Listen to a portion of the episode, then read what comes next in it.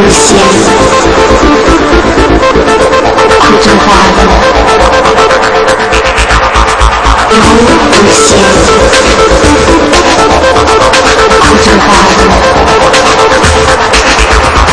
不花的好不仙。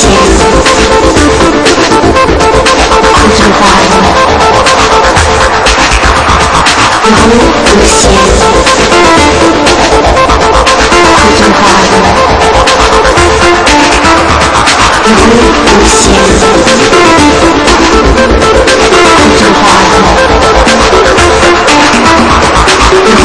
Sing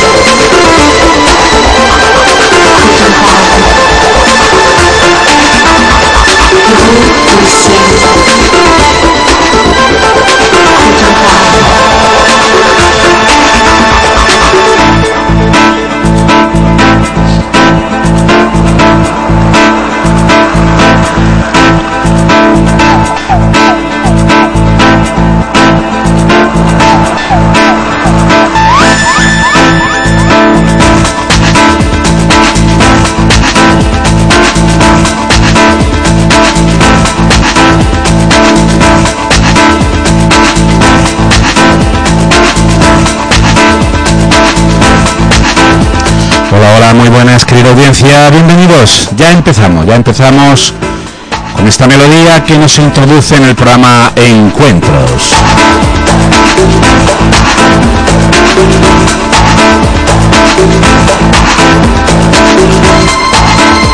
Y del programa Encuentros, nada más y nada menos, estamos tratando la obra de J. Yades, Política de Políticos, Políticos de Política, en su tomo 2. Tomo 2 de la obra de J. Yares, Política de Políticos, Políticos de Política. Bien, pues van, empezamos ya sin más.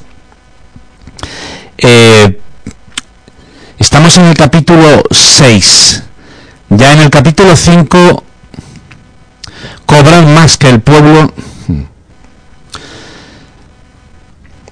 Nos, nos habíamos quedado diciendo,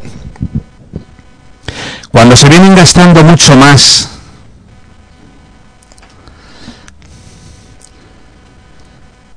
de lo que se posee, no cabe de, no cabe de ejemplo sustituir de gobernantes mediante el sistema libre de elecciones.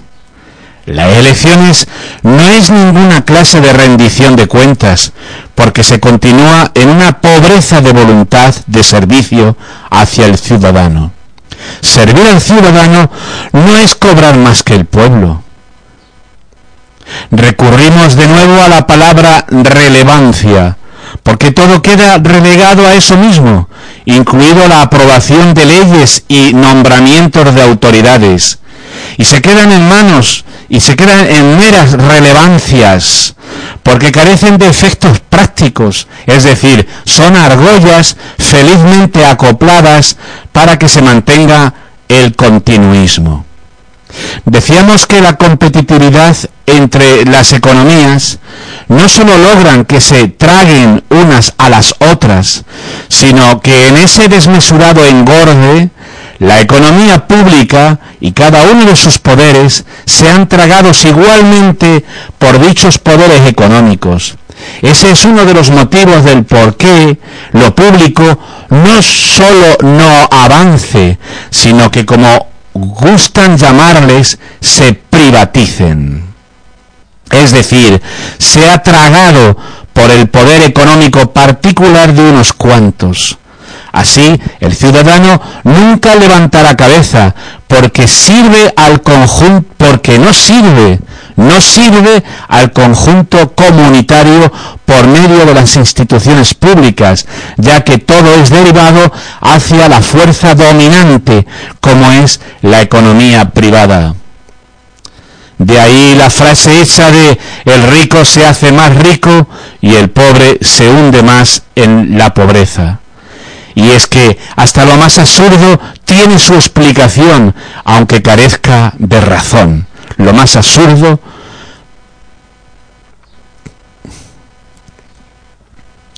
lo más absurdo tiene su explicación, aunque carezca de razón. Ahora imaginemos la competitividad entre mismos partidos políticos, porque todos anhelan ocupar cargos elevados, todos.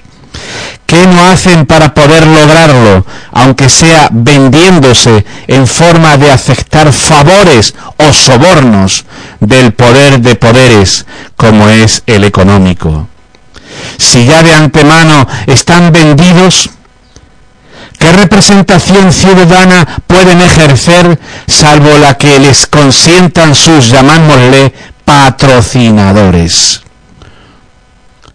Un medio de comunicación masivo, ¿qué ejercicio o fidelidad puede ondear sino el, el estricto permitido por sus amos o patrocinadores? Pues eso mismo en cualquier aspecto político. En esa obligada competitividad donde unos se muerden a los otros, donde unos se muerden a los otros, ¿qué clase de libertad puede amparar al ciudadano de a pie? Veíamos que todos buscan lo mejor para el pueblo. Así pues, ¿en qué sentido ha de caber imponiéndose las rivalidades. ¿Cómo no van a fomentarse los secretismos teniendo por medio las rivalidades? Y ante semejante panorama, ¿quién se libra de favoritismos, discriminaciones, fraudulencias u otra clase de perjuicios que vienen degradando el tejido social en su conjunto.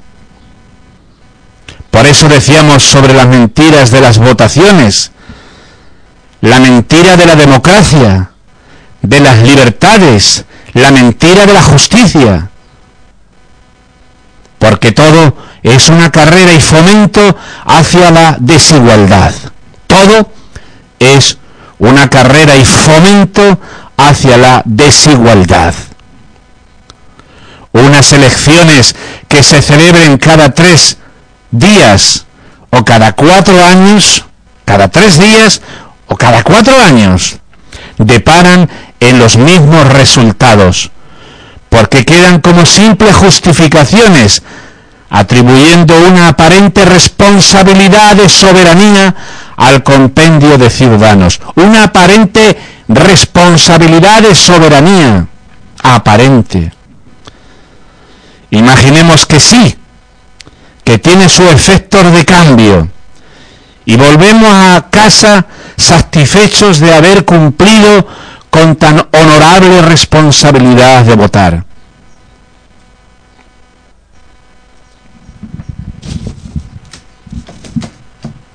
De, de votar. Pero, ¿vienen cambiando las cosas? Lamentablemente, no. Las turbulencias de la desigualdad persisten cada vez con más fuerza. Las turbulencias de la desigualdad persisten cada vez con más fuerza. Ahí terminaba ese denso capítulo 5, cobrar más que el pueblo. Vamos a ver qué nos depara el capítulo 6 capítulo 6 de esta eh, profundísima obra de J. Llaves. El tomo 2 ya, tomo 2, capítulo de política de políticos política, capítulo 6.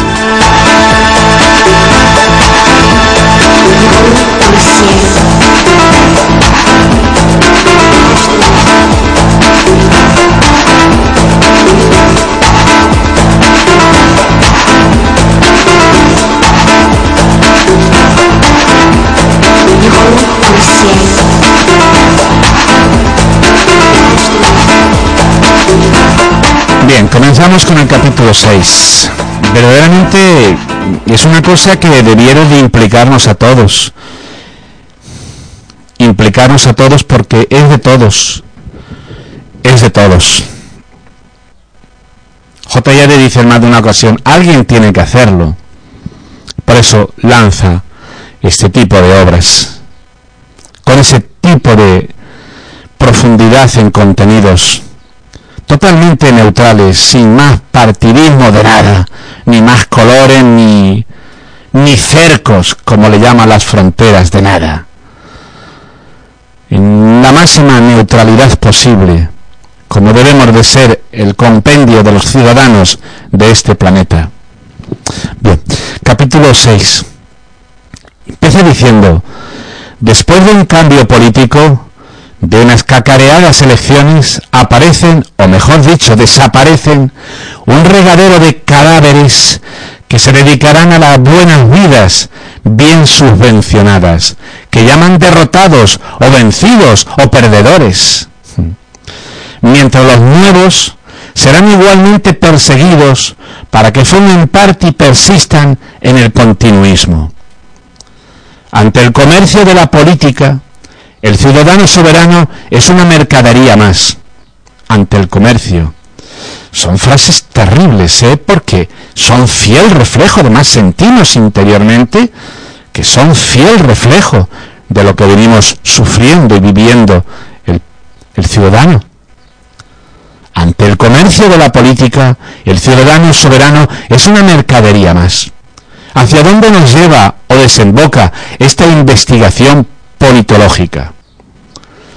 Las democracias podían proporcionar lo que en teoría se tiene registrado y escrito, pero la realidad de su constante manoseante comercio, no podemos hablar de oportunidades de expresión libre.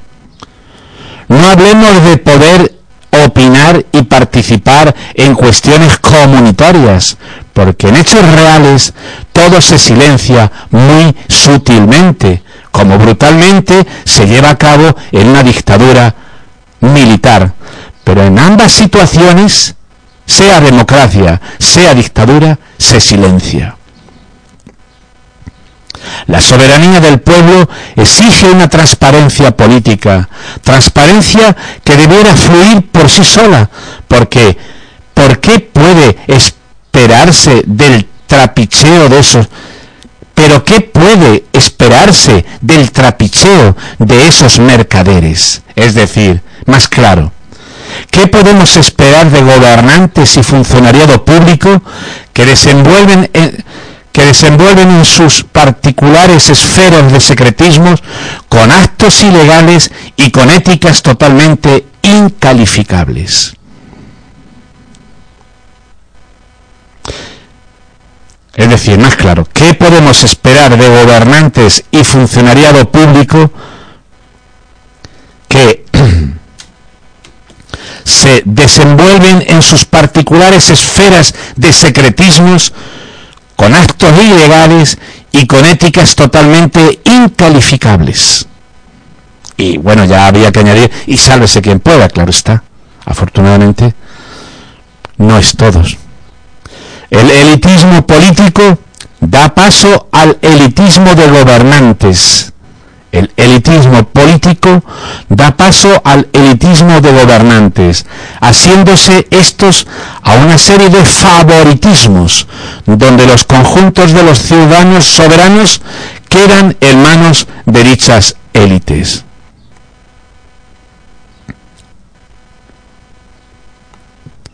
La democracia deja de ser un gobierno para el pueblo, convirtiéndose en una dependencia de élites las distintas afecciones que el ciudadano requiere. La democracia, qué tristeza. La democracia deja de ser un gobierno para el pueblo, convirtiéndose en una, en una dependencia de élites.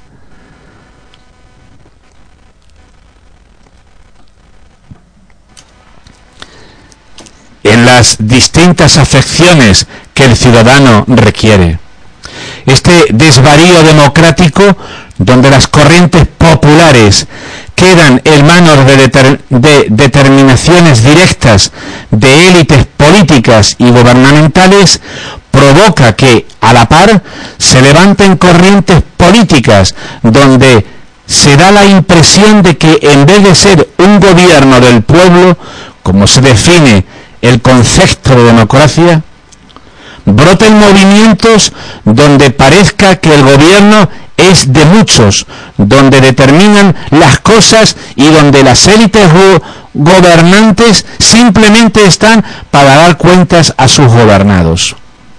Y esta es otra tristísima realidad. Este, este desvarío democrático donde las corrientes populares quedan en manos de determinadas de determinaciones directas de élites políticas y gubernamentales provoca que a la par se levanten corrientes políticas donde se da la impresión de que en vez de ser un gobierno del pueblo, como se define en el concepto de democracia, broten movimientos donde parezca que el gobierno es de muchos, donde determinan las masas y donde las élites gobernantes simplemente están para dar cuentas a sus gobernados. Olvidamos pues que donde radican donde radiquen las élites todo será un sumidero de desigualdades. Ojo a esto. Donde radiquen las élites, todo será un sumidero de desigualdades. Tal cual es, tal cual se tiene implantado en la, en la actualidad, cualquiera fuera el nombre de régimen que gobierne.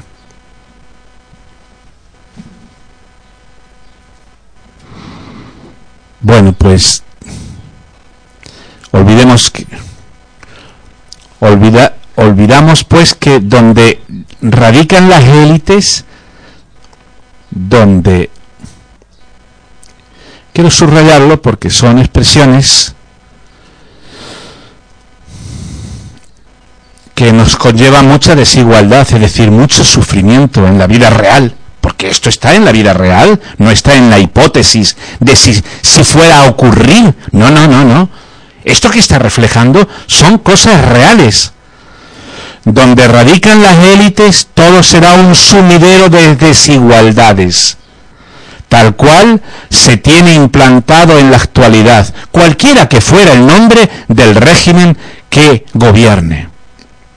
Cuando se poseía la convicción de tener una clase de gobierno con implicación más directa por parte del gobernado y donde se presumía de una verdadera inclusión de todos, inclusión de todos, lo que había en la práctica real era una verdadera exclusión aunque se tuviera al poder político ejecutivo como meros administradores encargados de cumplir los deseos del ciudadano, que eran los verdaderos legisladores.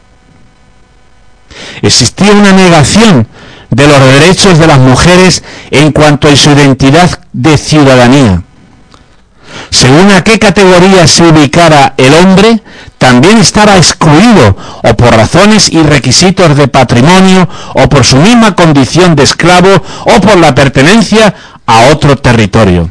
Pero se tenía por sociedades plenas y abiertamente democráticas. No deberíamos de sentirnos identificados los actuales con ese idealismo de democracia al señalar a los tiempos anteriores como atrasados. Defender al ciudadano de las tiranías, cualquiera que fuera su procedencia, aún queda muy lejos su presencia real. Máxime cuando ese Estado de Derecho camina entre hijos y muy lejos de los valores de una correcta ley de igualdad. Así que no nos extrañe que tenga que comentar como de manera fragmentada, como de manera fragmentada o interlineada en el tiempo, venimos sufriendo una verdadera amenaza en la supervivencia de las libertades, no sólo a escala individual, sino igualmente de manera creciente de mismas libertades políticas. No se dará por primera vez, no se dará por primera vez que contemplando el abanico e ignorancia de corrientes sociales, éstas determinen al final, en sufragio universal, votar a un verdadero tirano. Esto es terriblemente crudo, ¿eh? crudo, por la realidad que nos, que nos lo pone, por la realidad que nos lo pone. Al final, toda esa falsa inclusión en que se nos tiene al ciudadano, que luego en la vida real es una total exclusión, ¿a qué deriva? Dice, no se dará por, no se dará por primera vez que contemplando el abandono e ignorancia de corrientes sociales, éstas determinen al final, en sufragio universal, votar a un verdadero tirano. Tampoco hace falta que lo imaginemos, porque ya se ha tenido en distintas ocasiones. Sabemos de las consecuencias de esos poderes, que esos poderes llegan a lograr en manos erróneas. Sin embargo, es algo que ya se viene cocinando mientras se les van añadiendo ingredientes. No lo pregunta. Es algo que ya viene cocinando, que ya se viene cocinando mientras se le van añadiendo ingredientes. O sea, estamos en la, estamos en la directriz de que efectivamente esa, esa marginalidad a distintos sectores sociales no es suficiente ingrediente para que ya se esté cocinando otro hecho como ya vienen ocurriendo y sucediendo en otros países de por sufragio universal se llegue a votar a un tirano? Hmm. ¿Cuántas guerras civiles no han sido promovidas en tiempos de un mal de una mal aprovechada paz y mal empleada libertad?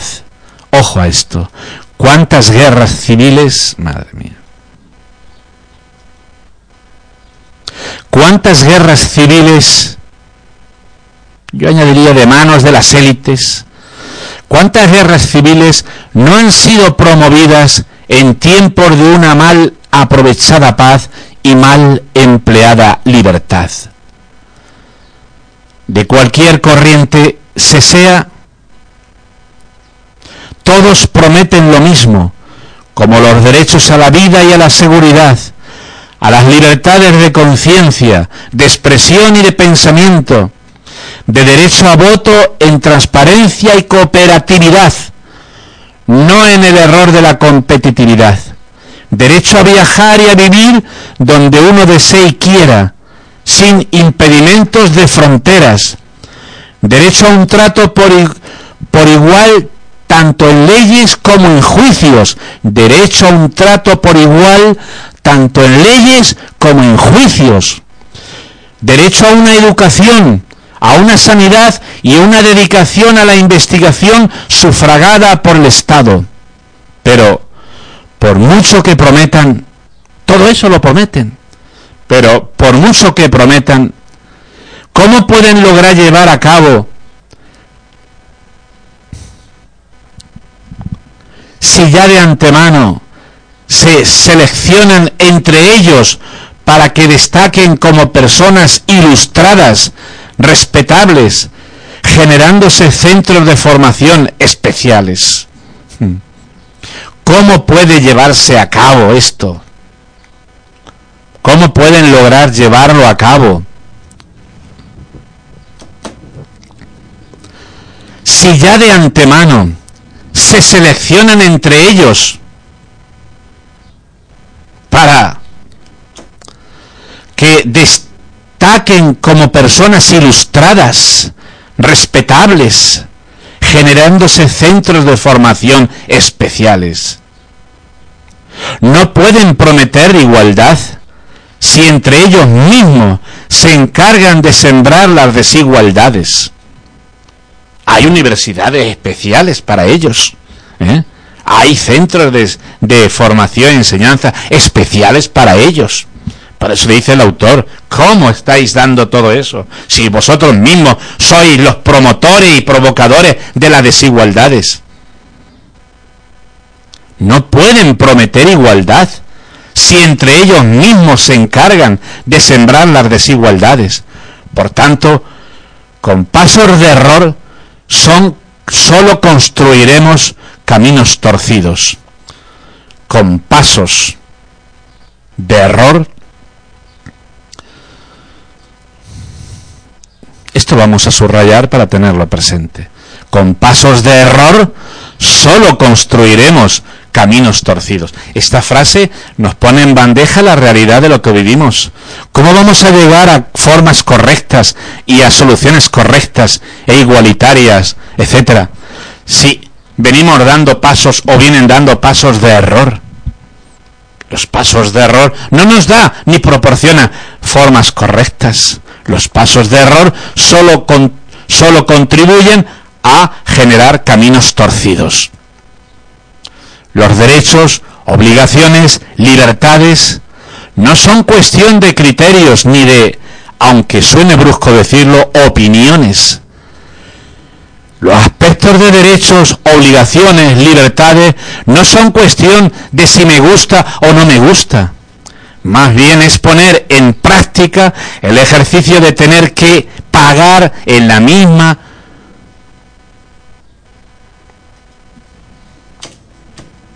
misma, en la misma medida que así se hace.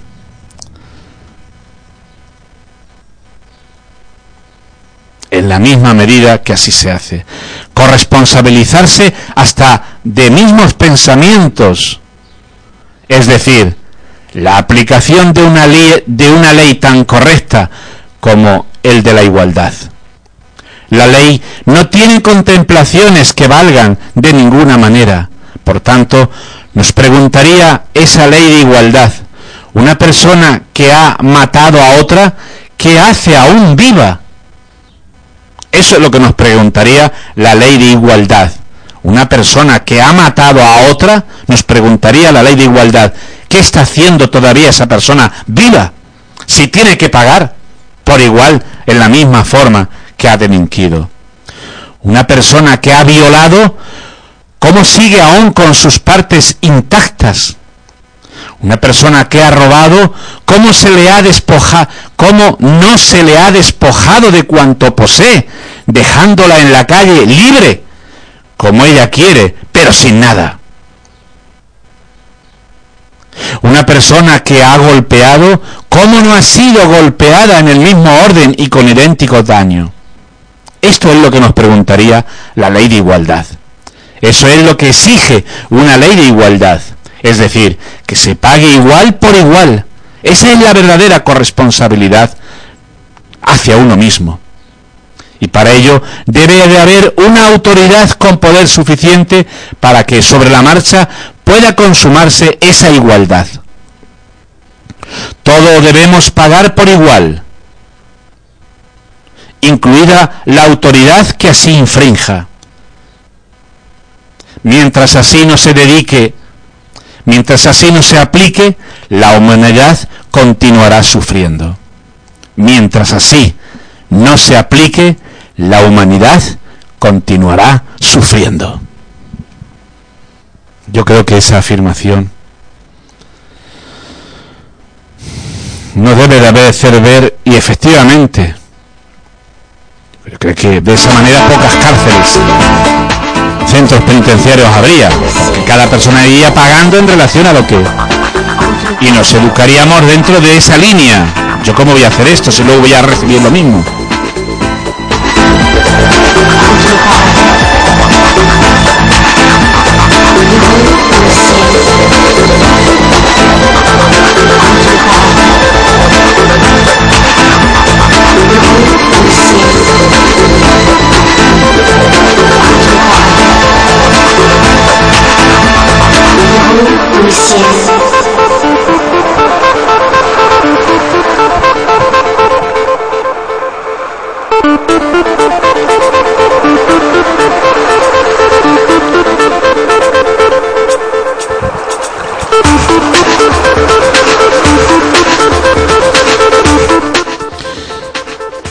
Se nos tiene el chupachú, se nos tiene el chupete del engaño.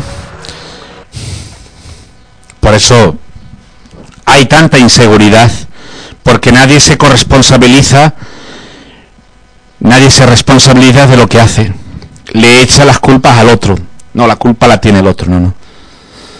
La ley de igualdad no permitiría nada de eso. Tal como actúas, así haces. Eso nos, viene, nos vendría preguntando todas esas cuestiones que nos ha hecho. Dicha ley de igualdad. ¿Por qué sigue ese así? Habiendo hecho eso. O sea, exige, exige, exige que se que pague por igual, simplemente. La ley de igualdad exige que se pague por igual, nada más. Y nuestra formación y desarrollo desde chicos sería en esa línea. Por lo tanto, cuando llegáramos adultos, nuestra rectitud sería extraordinaria. Nuestra recta, nuestra regla de continuar rectos sería invariable.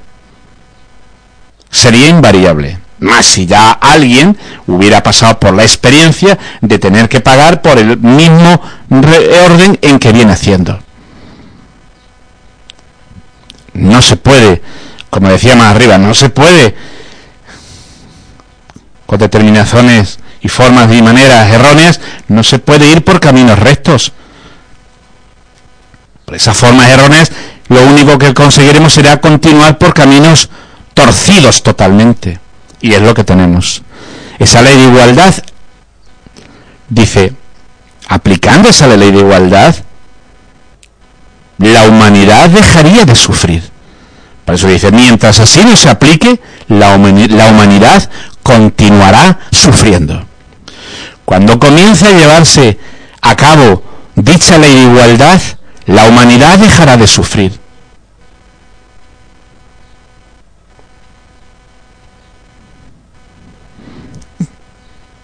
Cuando comience a llevarse a cabo dicha ley de igualdad, la humanidad dejará de sufrir. Así de claro y así de crudo al principio. ¿Qué es una democracia sin esos principios de igualdad, sin ese derecho? Sin esos principios de igualdad.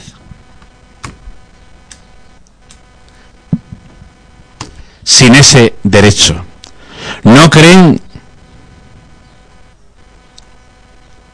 ¿No creen que poseemos excesivos artículos y decretos escritos, saturados de preceptos para ser incumplidos, porque se sabe que serán protegidos por otros artículos, preceptos y decretos? Hmm.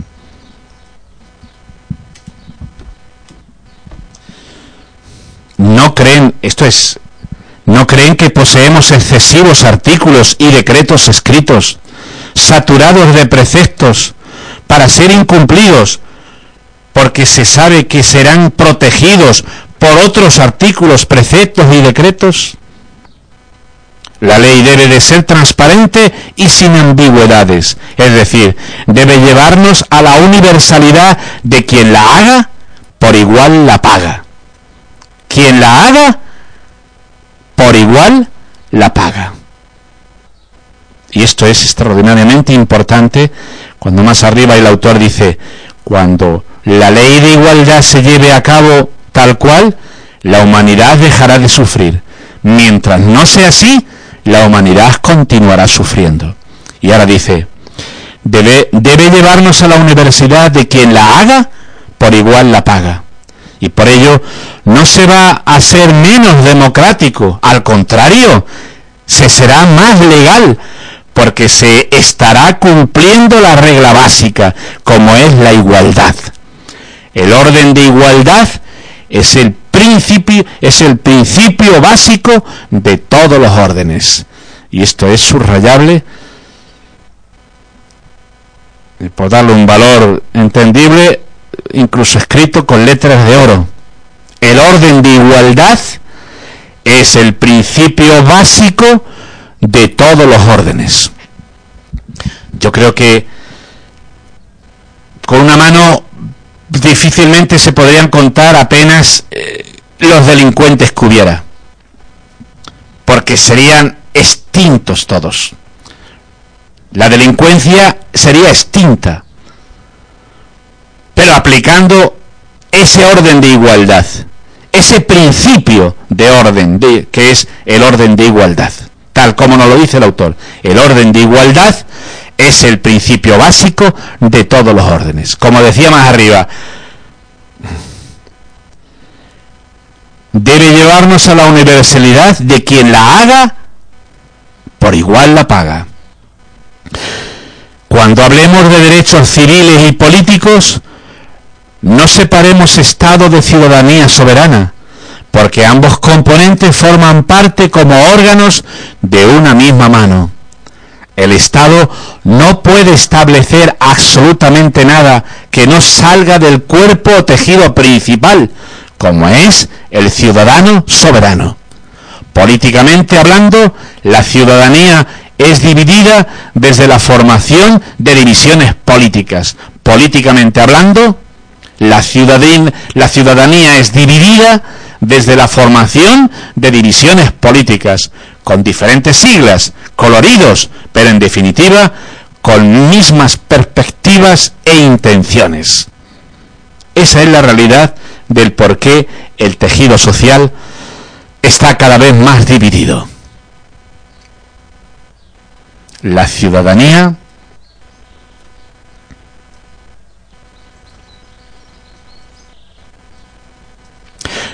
políticamente hablando, la ciudadanía es dividida desde la formación de divisiones políticas, con diferentes siglas, coloridos, pero en definitiva con mismas perspectivas e intenciones, cada partido político. Es decir, las agrupaciones políticas que van surgiendo porque el negocio ven que es muy lucrativo, de ahí que las veamos en reuniones amistosas de panchanguero, teniendo acordado que una vez en el escenario, frente a su anestesiado público, han de enseñarse las garras, los dientes y todo cuanto haga, haga falta para que la cosa marche bien para ellos. No importa cómo le vaya al pueblo. Y esto es otra cruda realidad que ya mm, comentábamos pues capítulos anteriores las agrupaciones políticas que van surgiendo, porque el negocio ven que es muy lucrativo, de ahí que los veamos en reuniones amistosas de pachanguero, teniendo acordado que una vez en el escenario, frente a su anestesiado público, han de enseñarse las garras, o sea, que ellos hacen sus, sus comilonas y sus reuniones de pachangreo, pero luego ante el público tienen que enseñarse las garras, los dientes y todo cuanto haga falta para que la cosa marche bien para ellos, no importa cómo le vaya al pueblo. Vuelvo a preguntarnos de nuevo, había en, una, en la obra anterior, creo que era en el tomo 1, donde J. Yades eh, eh, desarrolla el principio de decir que hay manifestaciones a favor del pueblo, una manifestación está creada y promovida por las élites cara al contrario, para demostrar su poderío sobre el contrario. Pero el político no da ni esto por su ciudadano.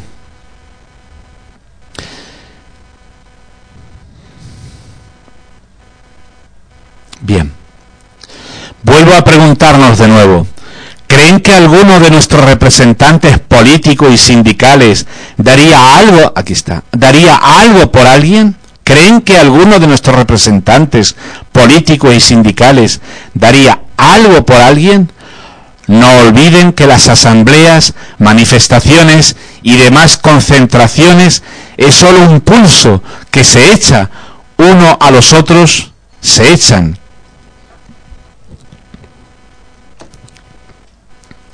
unos a los otros para demostrarse su alcance y poderío sobre el resto. Esa es la realidad, como decía antes, de las asambleas y manifestaciones y demás concentraciones. Es solo un pulso que se echan unos a los otros para demostrarse su alcance y poderío sobre el resto. No busquemos más, porque no encontraremos nada más. Sí, que podríamos echarle la culpa al compendio de la población por seguirles y vitorearles, también a los medios por esa pegajosidad que de manera constante se adhieren a ellos. Son estructuras incorrectas creadas para el beneficio de unos cuantos y explotación de la mayoría. que se encuentran ampliamente asumidas, reconocidas, legalizadas. Pero también están legalizados el juego, la droga, el alcohol y en ciertos aspectos la prostitución y los psicotrópicos, puesto que son actividades que se encuentran al orden de día. ¿Cómo podemos erradicar una enfermedad si se vienen consintiendo los propios focos de infección? ¿Cómo podemos erradicar una enfermedad si se vienen consintiendo los propios focos de infección? Y eso es lo que tenemos y estamos derivados. Relacionamos justicia con democracia, cuando el juego de las oportunidades se encuentra abrazado a la negación de oportunidades, mediante el trato no equitativo y bases plenamente discriminatorias. Relacionamos justicia con democracia, cuando el juego de las oportunidades se encuentra abrazado a la negación de oportunidades mediante el trato no equitativo y bases plenamente discriminatorias. claro, todo de forma sutil, puesto que no es una dictadura, pero ahí está latiendo en plena democracia, causando estragos de desequilibrios económicos, de bienestar y emocionales en el conjunto de la población. Ahí que no nos extrañe, así que no nos extrañe cuando se nos entrevista, se confiesa abiertamente reconociendo que tenemos de todo. Seamos personas que teniendo de todo, seamos personas no felices. Así que no nos extrañe cuando se nos entrevista, se confiesa abiertamente reconociendo que tenemos de todo.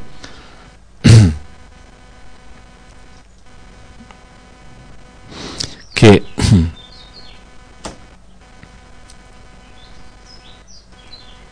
que teniendo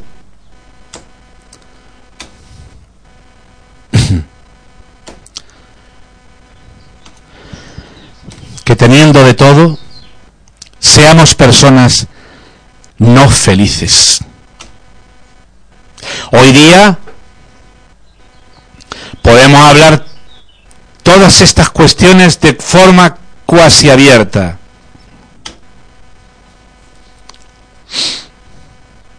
Incluso se toma como algo que se nos da, no queriendo reconocer por parte de esa minoría elitista que esos principios de libertad nacemos con ellos como cualquier otro componente de la naturaleza, sin necesidad de que venga nadie a darle nada. Cuando hemos vuelto a mencionar los principios de verdadera igualdad, nos vemos obligados a sacar el sentido y valores respecto a la tolerancia. Cuando se te enseña la realidad de la competitividad, ya se está paralelamente rompiendo con el valor de la tolerancia, porque son conceptos y formas estructurales antípodas. Fíjense qué valor tiene esta frases.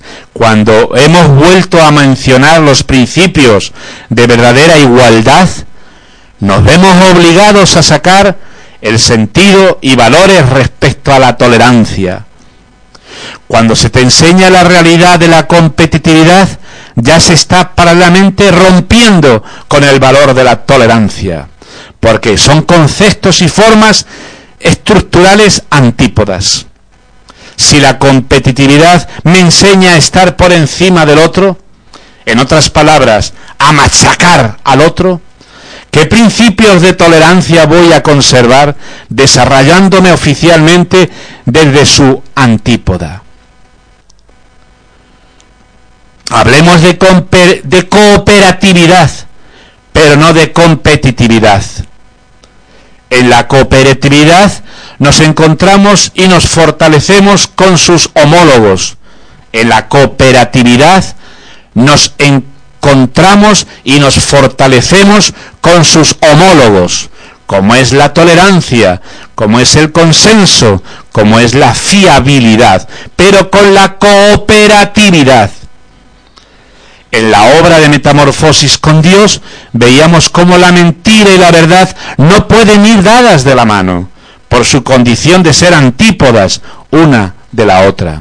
Pero nos damos cuenta con el tiempo de cómo eso se nos enseña ya desde chiquitines. Observen la importancia que se tiene en vigilarse constantemente mientras se ostente un cargo de representación pública, cualquiera que éste sea, incluido el de bomberos, ¿por qué no? Cuanto más, cuanto más siendo presidente, ministro o dirigente. No se trata de buscar frases hechas que queden bonitas o mencionando a tal o cual pensador de notable relevancia. Esos son máscaras, formas de escaparate que nos lleva con su usanza a creernos que venimos actuando bien, aunque cada paso vaya aplastando derechos y oportunidades de los demás. Es así como sucede, es así como sucede nos demos, nos demos o no, nos demos o no cuenta de ello. ¿A quién le puede interesar la frasecita de con espíritu democrático? En nombre de la democracia, mancillamos a quién puede interesar la frasecita de con espíritu democrático. Hmm. Ya ves. Con espíritu democrático. ¿A quién puede puede interesar? En nombre de la democracia mancillamos las libertades y se vienen ordeñando a las gentes, donde el Estado dice que no le llega ni las cuentas le alcanzan para el año. Y el ciudadano soberano vive sufriendo sin que le llegue a finales de mes. Hmm. Eso es la relación Estado-ciudadano. Donde el Estado dice que no le llegan ni las cuentas, que no le llega ni las cuentas le alcanzan para el año. Y el, ciudadano, y el ciudadano soberano vive sufriendo sin que le llegue a finales de mes. Esto se encuadra como cuando afirman que escasea el alimento mientras se produce el doble de lo que la humanidad entera necesita. Tan pésimos gestores, tan malos expertos tenemos? ¿O es que no son ni gestores ni expertos entendidos, solo parlanchines cacafónicos que se presentan en hacer favores a unos cuantos a costa de la ruina de muchos gobernados? Y esto ya es una severa denuncia que hace el autor ante exposiciones anteriores. Tan pésimos gestores, tan malos expertos tenemos, ¿O es que no son ni gestores ni expertos entendidos, solo para parlanchines cacafónicos que se prestan en hacer favores a unos cuantos a costa de la ruina de muchos gobernados? No hablan no hablan porque además ahí se encuentran escritas de normas que contribuyen a que se cumplan los principios de, inclusión y de igualdad. Nos hablan porque además ahí se encuentran escritas de normas que incluyen, que contribuyen a que se cumplan los principios de inclusión y de igualdad y que están rigurosamente diseñadas y reflejadas en cualquiera de las democracias, sin embargo, en cualquiera de las democracias. Sin embargo, los, los problemas de discriminación no han menguado, Por el contrario, van en aumento según los hechos. Así que la dignidad y el valor de los seres humanos continúa sopesándose según la raza, según la riqueza o cualquier otro signo de distinción. Es eso lo que se pone en práctica, aunque esté escrito lo contrario. Por lo que debemos deducir que aquello que no se respeta e incumple de forma sistemática es algo no sólo que es como invisible, peor aún, es como si no existiera. Aquello que no se respeta e incumple de forma sistemática es algo que no sólo es algo que no sólo que es como invisible, peor aún, es como si no existiera, por muy bien que esté escrito y registrado. Por ejemplo, dentro de las relaciones internacionales, las muy variadas diplomacias se encargan de crear bloques mediante alianzas. En las relaciones internacionales, ¿eh? las muy variadas diplomacias se encargan de crear bloques mediante alianzas. Esos mismos bloques están condenados a enfrentarse unos contra otros, porque no asumen los principios que ellos mismos individualmente tienen escritos y formados sobre la dignidad, sobre los valores humanos y la igualdad. Es uno de los motivos por los que nos pueden por los que no pueden descartar el incremento de gastos militares, muy por encima del resto de necesidades sociales y humanas en general, como es la investigación, la enseñanza, la salud. Y aquí tenemos el por qué no pueden disminuir los gastos militares, por ejemplo, por ejemplo, justamente por esa formación de bloques, en esa relación de falsa diplomacia, donde esos bloques están condenados a enfrentarse unos contra otros porque no asumen los principios que ellos mismos individualmente tienen escritos y firmados sobre la dignidad, los valores humanos y la igualdad. Es uno de los motivos por los que no pueden descartar el incremento de gastos militares, muy por encima del resto de necesidades sociales y humanas en general, como es la investigación, como es la enseñanza, como es la sanidad. ¿Qué argumento entresacan para justificar su aplastante determinación? Se hace por preservar las libertades, la igualdad y la paz de los pueblos. Se hace por... ¿Qué argumento entresacan para justificar su aplastante determinación? Y nos dicen de que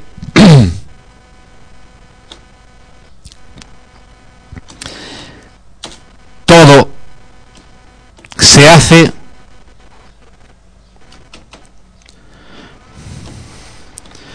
todo se hace todo se hace por preservar las libertades, la igualdad y la paz de los pueblos. Pero si son los ciudadanos soberanos el, el estrujado y contribuyente directo y pasivo, y justamente lo que quiere y desea ese ciudadano soberano es plena dedicación hacia la investigación, que es lo que permite se desarrollen y avancen, hacia la enseñanza y formación, puesto que es la manera de que cada individuo crezca en conocimiento y por tanto en verdadera libertad e igualdad.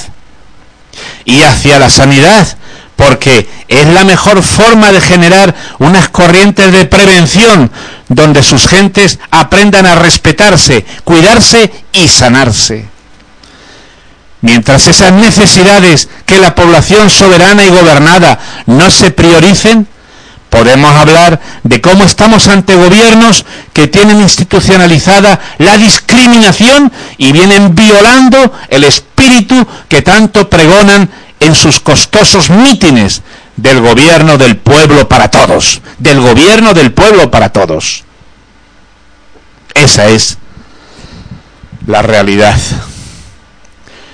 Gobierno del pueblo para todos debiera, debiera repasarse más en ese concepto, porque los hechos no se asimilan a nada. Sería más de unos gobernantes que se encuentran al servicio de otros poderes, gobernantes que se encuentran al servicio de otros poderes. El pueblo no es el poder.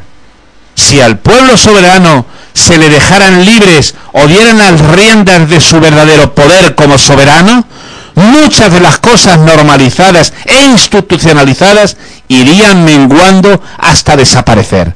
Pero si al pueblo el pueblo no es el poder. Si al pueblo soberano se le dejaran libres o dieran las riendas de su verdadero poder como soberano, muchas de las cosas normalizadas e institucionalizadas irían menguando hasta desaparecer. El pueblo que sirve al pueblo, ya manteníamos en el tomo 1, no necesita ni de gobierno ni de Estado, ni de nación. El pueblo. Es extraordinario, ¿eh? El pueblo que sirve al pueblo no necesita ni de gobierno, ni de Estado, ni de nación. Ojo a esta extraordinaria afirmación. No habría que globalizar nada, porque estaríamos ante una identidad común como es la universalidad del ciudadano del pueblo tierra. Muchos de los inventos que tanto perjudican serían extintos, porque sólo han sido impuestos por las ávidas, mangoneantes e insaciables avaricias de las élites.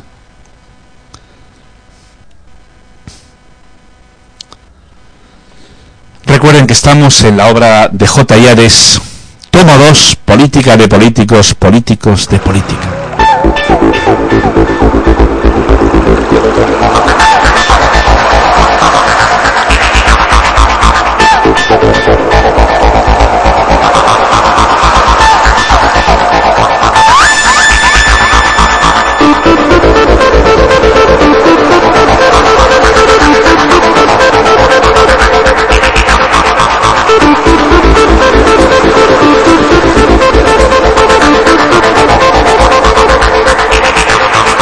Oh,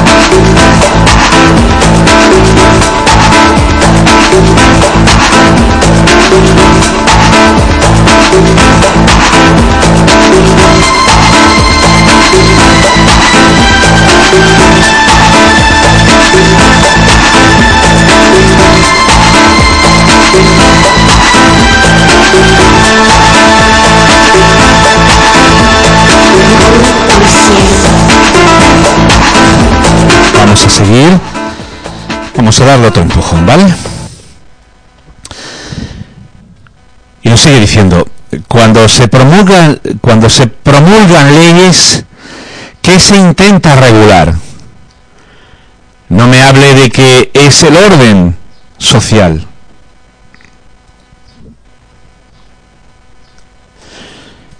No me hablen de que es el orden social, porque verdaderamente quienes las vienen incumpliendo son precisamente personas componentes o adyacentes a las instituciones públicas, que son los que cometen los verdaderos delitos a gran escala. ¿Ustedes saben lo que necesita un ciudadano? La seguridad de un trabajo como principal promotor del sustento que precisa para poder vivir. Nada más, simplemente eso.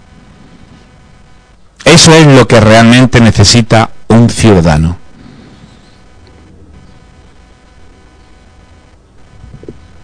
Lo demás son inventos a los que se le azuza para comprar, consumir y derrochar. Exactamente es esto último lo que quieren las grandes corporaciones y élites en general, poseer y sentirse dueños de una masa ciudadana. Cuanto más numerosa mejor para que opere de esa manera, es decir, trabaje para comprar, compre para consumir y consuma para derrochar. Y los valores del trabajo para vivir, y los valores de trabajar para vivir, de tener un techo donde cobijarse y descansar, de poseer unas prendas con las que sencillamente, sencillamente poderse cubrir. Claro, todo eso se ha logrado que quede obsoleto, pero es que la igualdad debe de ser para todos, sin distinción que valga. ¿Qué planeta aguantaría la batida de semejante ritmo y sistema de vida aplicando esa igualdad? Sabemos y vemos que este que habitamos no. Así que ello significaría que a los delincuentes de las élites, a los delincuentes de las élites, se les viene uniendo la delincuencia de los ciudadanos que así proceden en ese alegre y devastador devoro. Así, fíjense qué crudeza de realidad, ¿eh? O sea, significaría que a los delincuentes de las élites se les viene uniendo la delincuencia de los ciudadanos que así proceden en ese alegre y devastador devoro. Porque delincuente es el que lo promueve y proporciona como, digo, como algo incluso imprescindible. Es decir, comprar, comprar, comprar. Y delincuente es aquellos que entran dentro de esa línea consumista. Ambas corrientes son claras opositores de la igualdad. Ambas corrientes son claros opositores de la igualdad, ya que ni dándoselos de regalado debieran consentirlo, sabiendo que otra mayoría no tiene acceso a las cosas más elementales. Deduciendo de esta manera que las élites son delincuentes, así como los ciudadanos, así como los ciudadanos, pero debemos incluir a propios gobiernos que lo consienten y no regulan, para que todos caminemos dentro de unos principios universales de igualdad.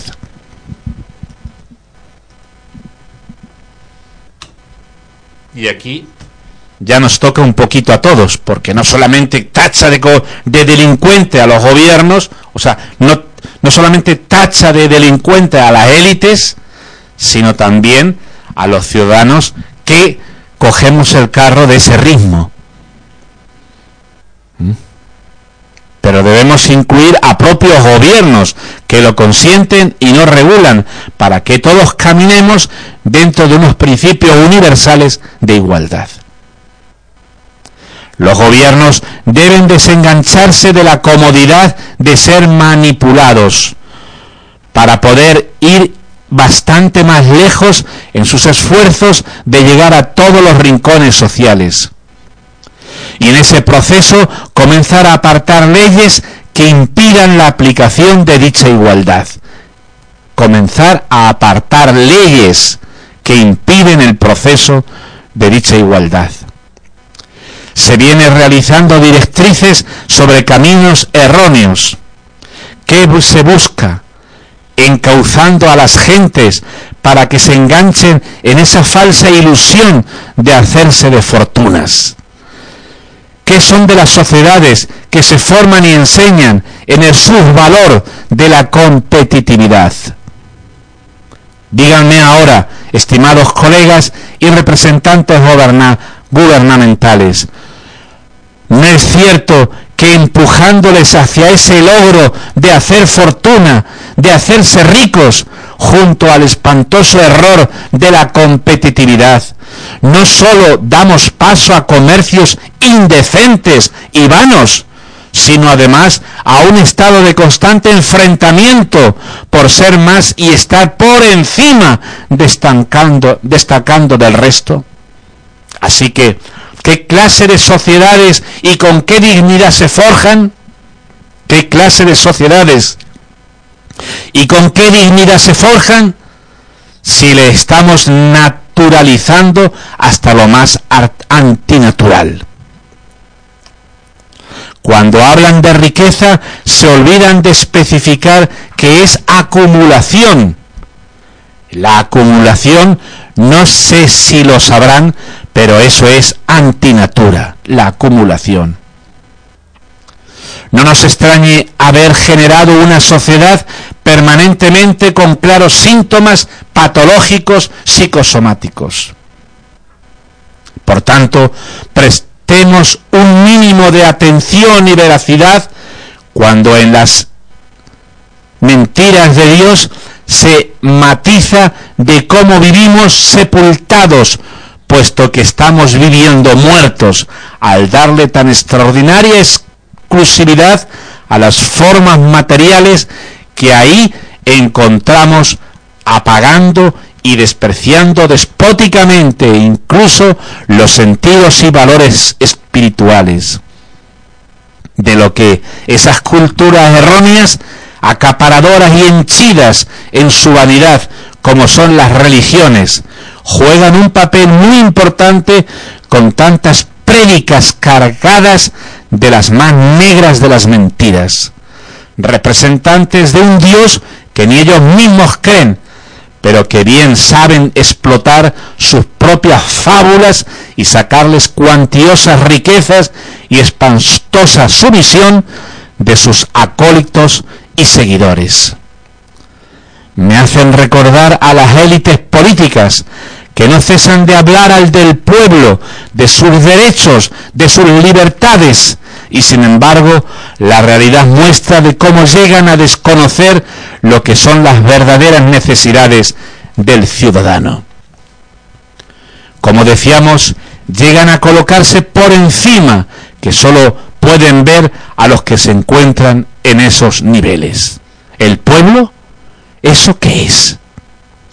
Es como se vienen promoviendo y produciendo caídas a, falsos valores, que impiden encontrar soluciones a a unas situaciones incluso provocadas.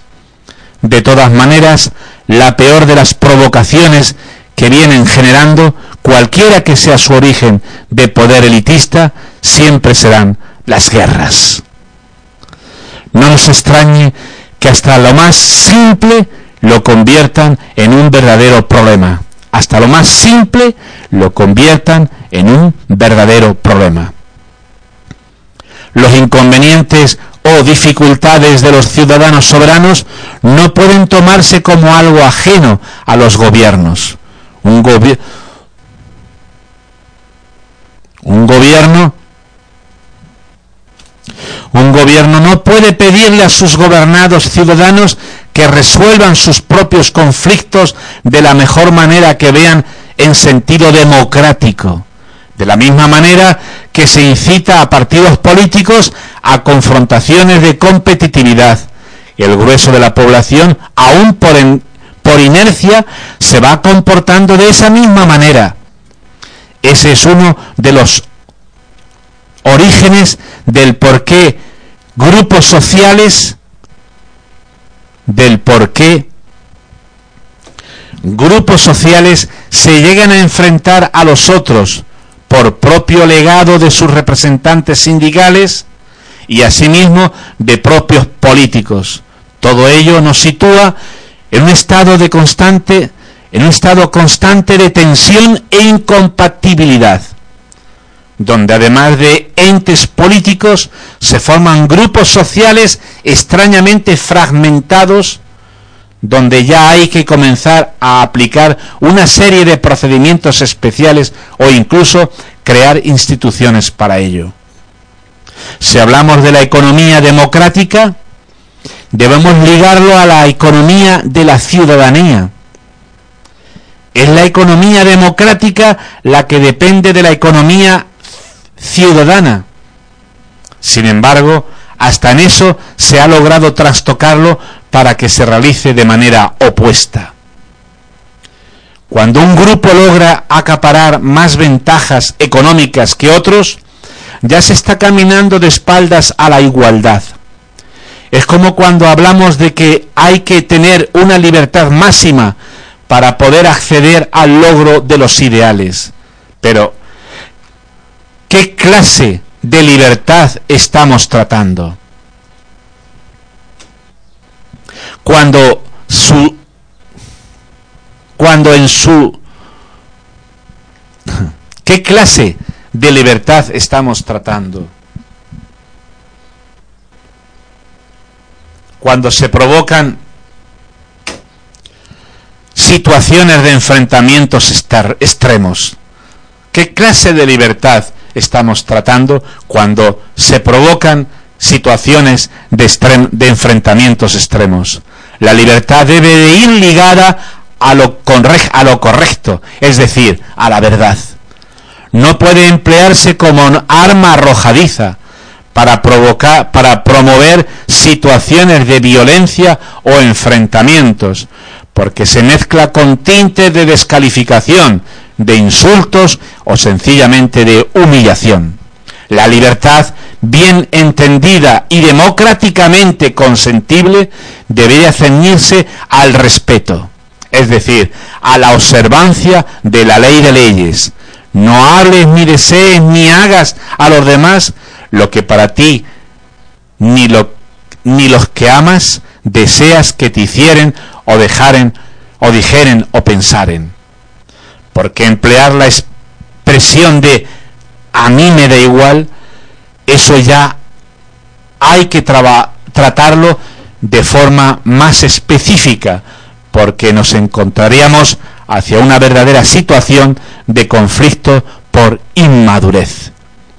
Nadie puede eludir la corresponsabilidad de sus hechos, palabras e incluso pensamientos y deseos.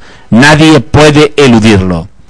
Observen, pues, qué clase de vigilancia nos debemos a sí mismos para tener mucho cuidado con lo que hablamos y mucho con lo que hacemos y la intención con la que lo, realizamos.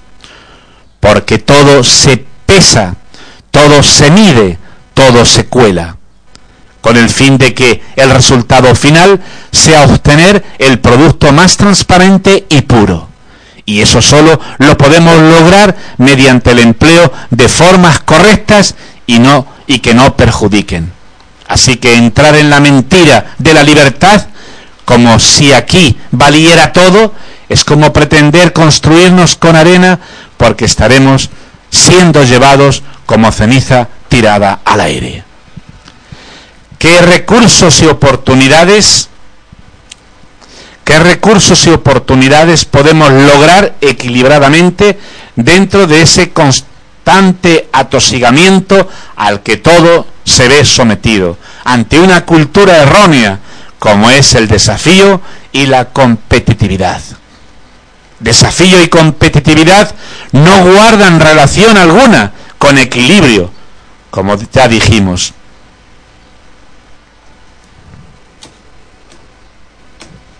Como ya dijimos, andan muy lejos andan muy lejos del valor de la igualdad. Es decir, la igualdad y la libertad se encuentran excluidas de la competitividad. La igualdad y la libertad se encuentran excluidas de la competitividad. Se hallan en, orillas opuestas, por mucho que pretendamos verlas juntas. Díganme, ¿qué equidad puede desarrollarse en esas azuzadas competiciones? ¿Qué equidad puede desarrollarse en esas azuzadas competiciones?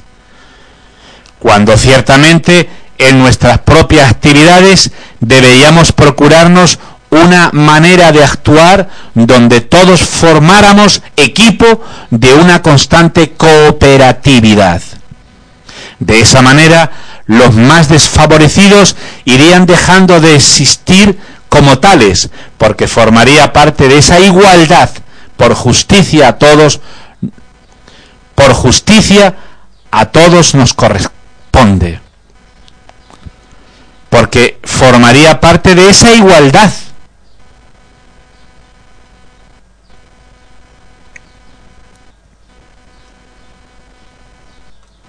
A todos, a todos por justicia nos corresponde, pero que se viene negando debido a esa forma errónea a esa forma errónea de competitividad. La competitividad es hermana de la deslealtad, cada día más acrecentada. La competitividad es hermana de la deslealtad, cada día más acrecentada. Ambas son unicarne de la desigualdad cuando mencionamos la palabra justicia, inmediatamente la ligamos al valor de la equidad y esta inmediatamente con el de igualdad, justicia. Eso nos permitirá que los individuos crezcan y valorarán la justicia en su verdadero estado, porque se habrá desarrollado un sentimiento de homogeneidad en los valores humanos, porque Todas las personas tendrán asignadas una distribución de trabajo y de bienes, de derechos, a, más, a lo más imprescindible. Es lograr una certera equidad para todos, que es en sí lo que hasta el presente se vienen registrando en constituciones, decretos y artículos, pero que no se llegan a cumplir. Más que hablar de libertad económica, deberíamos hacerlo con la libertad de esas equidades para todos.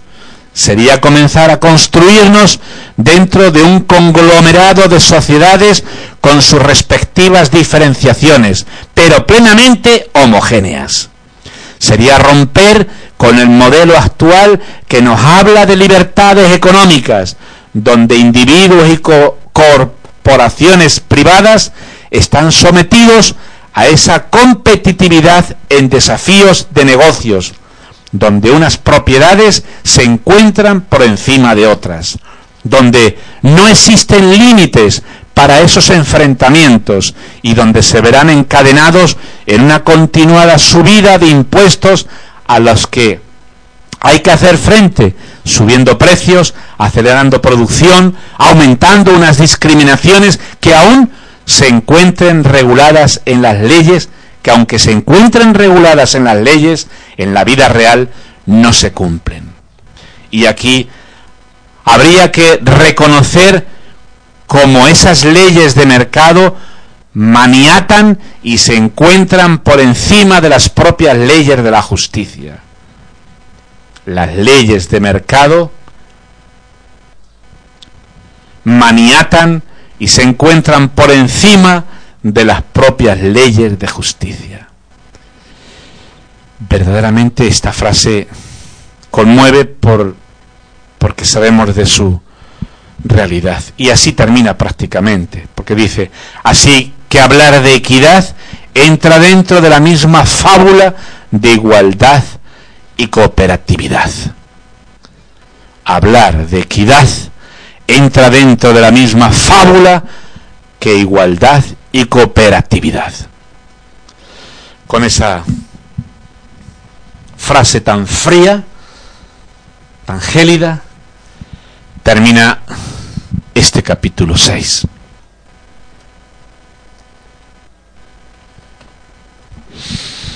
Es tremendo, sí. Esas leyes de mercado maniatan y se encuentran por encima de las propias leyes de justicia. Hablar de equidad entra dentro de la misma fábula que igualdad y cooperatividad.